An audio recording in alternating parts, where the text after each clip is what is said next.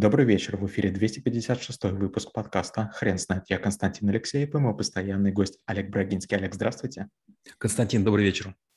Хрен знает, что такое прототипирование, но мы попробуем разобраться. Олег, расскажите, почему это навык? Я обычно навык начинаю такой шуткой, которая на самом деле для меня не шутка. Я все время говорю, что умные люди сразу строят что-то правильное, хорошее, интересное. Я глупый человек, поэтому я занимаюсь прототипированием. То есть, что бы я ни делал, я сразу говорю, мы не стараемся сделать хорошую вещь, хорошее изделие, хорошее решение. Мы делаем прототип. И обычно мы проходим 2-3 прототипа.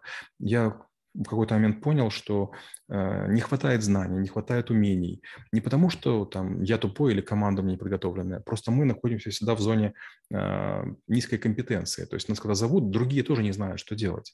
И получается, мы приезжаем помогать экспертам. Поэтому я говорю, давайте попробуем сделать первый вариант. Мы смотрим, находим недочеты, делаем второй прототип. И обычно третий прототип, ну, по-разному бывает, он уже более-менее хороший. То есть прототип – это возможность получить эффект от использования прибора, приспособления, устройства, модели, алгоритма, рецепта, программы, интерфейса, базы данных, э, некий, некий опыт. То есть мы уже начинаем с ним взаимодействовать и понимаем, как это работает.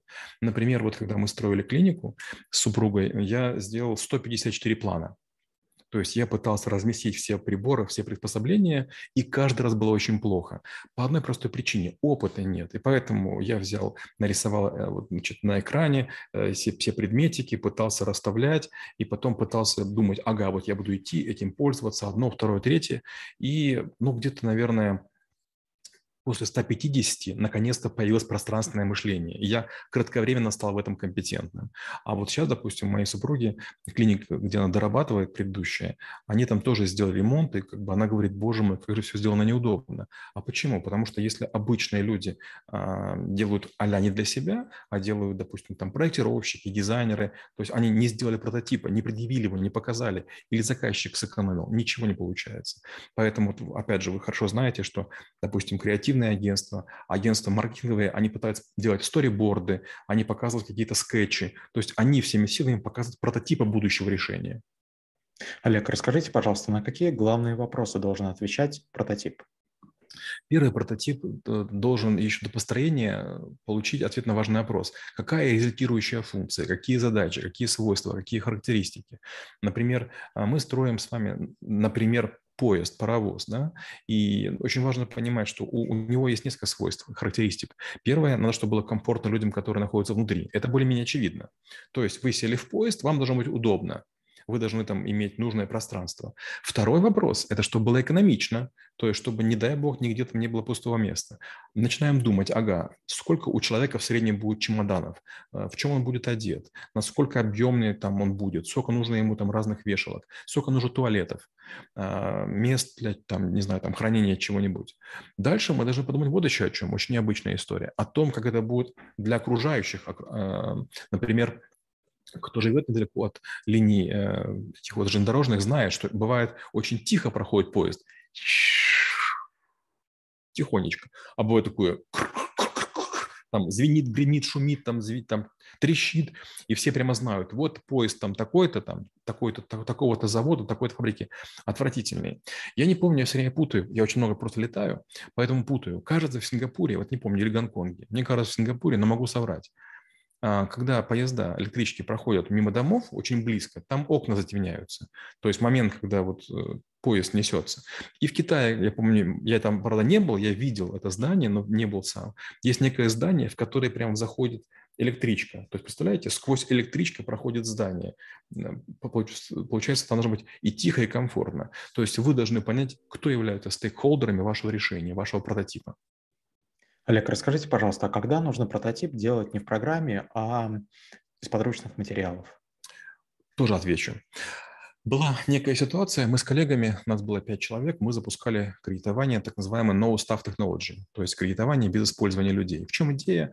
Не сотрудники банка садились бы в магазине, а сотрудники магазинов. Есть магазины, где очень мало клиентов, это какие-то региональные крошки, в которых э, мы хотели обучить людей, чтобы сотрудники магазинов или директора вводили кредиты.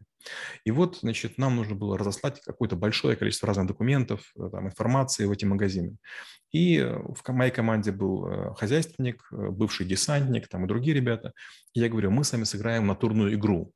Мы сделали вселенную, где отразили все элементы. Логин, пароль, печать, доверенность, презентация, там, паспорт, ну, кучу-кучу всего вырезали маленькие картинки, и вот пять здоровых мужиков, значит, мы, значит, играли, как мы все перемещаем. И, опять же, это будет смешно. Мы все вроде не, не глупые ребята, у всех есть свой опыт, но ни первая игра, ни вторая игра, ни третья не, не увенчалась успехом. То есть доходит до какого-то момента, и мы понимаем, что в нужном месте не появился там некий элемент, который необходим. Мы меняли алгоритм, дорисовывали чего-то, опять вырезали. И где-то через неделю вдруг оказалось, что мы в игру сыграли полностью. То есть мы начали рассылать мнимые посылки, доставать одно, второе, третье, и вдруг всем всего хватило. Над нами угорал весь офис, наверное, человек 30-20 на этаже, все смеялись. Здоровые мужики целыми днями какой-то фигней занимаются. Но как только мы это сделали, а мы хорошо продумали, мы за 4 месяца сделали годовой план. И такие все прям как, как это возможно? А, они ж придурки, они ж там все моделировали. И вдруг прототипирование получило такую вторую жизнь в нашем офисе. Олег, скажите, а нужно ли устанавливать временные ограничения при разработке прототипа?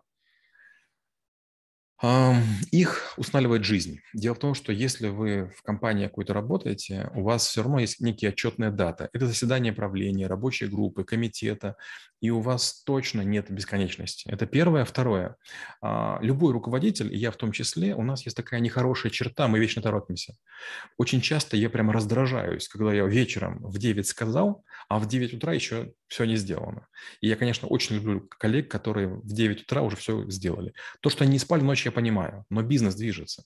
Поэтому время, оно абсолютно бесценно, невозвратно. И, конечно, прототипирование надо очень быстро. Опять же, когда я в Москве работал, многие мои коллеги на мной смеялись.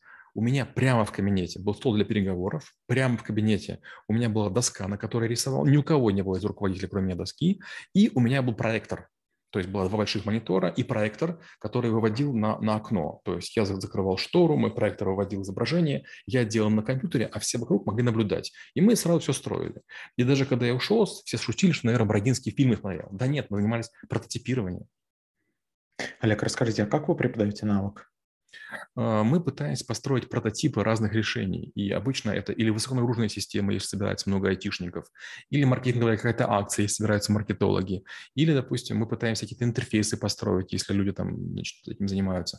То есть прототипирование – это когда вы входите в зону неизвестности, вы не знаете, как это сделать, вы не понимаете нюансов, деталей, но с чего-то нужно начать. И чем быстрее вы начнете, чем быстрее начнете ошибки собирать, тем больше будет понимания. А, я постоянно говорю, строю прототипы в местах, которых мне неизвестны, там, мне непонятна религия, мне непонятно местные обычаи, мне непонятно цветовые гаммы. И только я выкатываю первый прототип, я выдерживаю просто шквал негодования. Одно, второе, третье. А если я потратил чужие деньги и сделал бы готовый механизм или программу, было просто горе. Например, была такая история, при которой мы продали антивирус в Иран.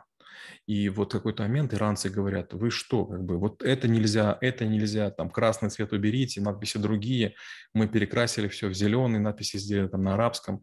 И, в общем, до последнего прототип доделывался. То же самое было, когда мы выводили а, в Испанию антивирус. Мне помог мой товарищ, мой одногруппник Рауль Куриньяу перевести на испанский язык. Слава богу, мы показали прототип до печати полиграфии. Оказалось, что перуанский испанский и испанский испанский – две большие разницы. Олег, расскажите, пожалуйста, примеры своей практики, когда вас прототип а, удивил. А, я работал с очень известной женщиной, арабкой, которая делала невероятное здание сооружения. И вот я был со стороны заказчика, я в архитектуре не сильно понимаю, я прекрасно не силен, и, в общем-то, я не должен был даже ничего говорить. И представьте, значит, выходит такая женщина, ей было, наверное, там около 60, она красивая, ухоженная, такая дородная, вот, и, значит, она представляет некое здание – я смотрю на это все и думаю, как это вообще возможно? Это какое-то здание полугриб, здание какое-то с какими-то перепонками, здание какие-то такие формы необычные. Я думаю, у меня была только одна мысль. Из каких материалов они будут строить? Это громадина, это очень большое здание, большое сооружение. И, значит, когда она все это рассказала на фоне презентации, значит, ну, гробовая тишина, значит, такие арабы сидят, такие типа, ну, да, да, да, будем строить. И вдруг, значит, вносят такой столик, вкатывают на котором стоит здание сооружения, оно в макете сделано, там маленькие человечки, там горит свет, там какие-то эскалаторы ездят, там какие-то, значит, какие-то такие вещи. Я смотрю, думаю, вот это шоу, ну, как бы классное. И в какой-то момент подходят два человека в белых перчатках, и вот это здание, они его открыли, как будто бы как ракушку. И стало видно, что внутри действительно ходят человечки, ну там по таким маленьким траекториям, да, такие. И я подумал, боже мой, нарисовать это сложно, отрендерить, визуализировать это время, но сделать людей, которые бы ходили туда-обратно, туда-обратно, сотен пять, вот это, конечно, уже напряг. Алекс, спасибо. Теперь на вопрос, что такое прототипирование, будет трудно ответить. Хрен знает.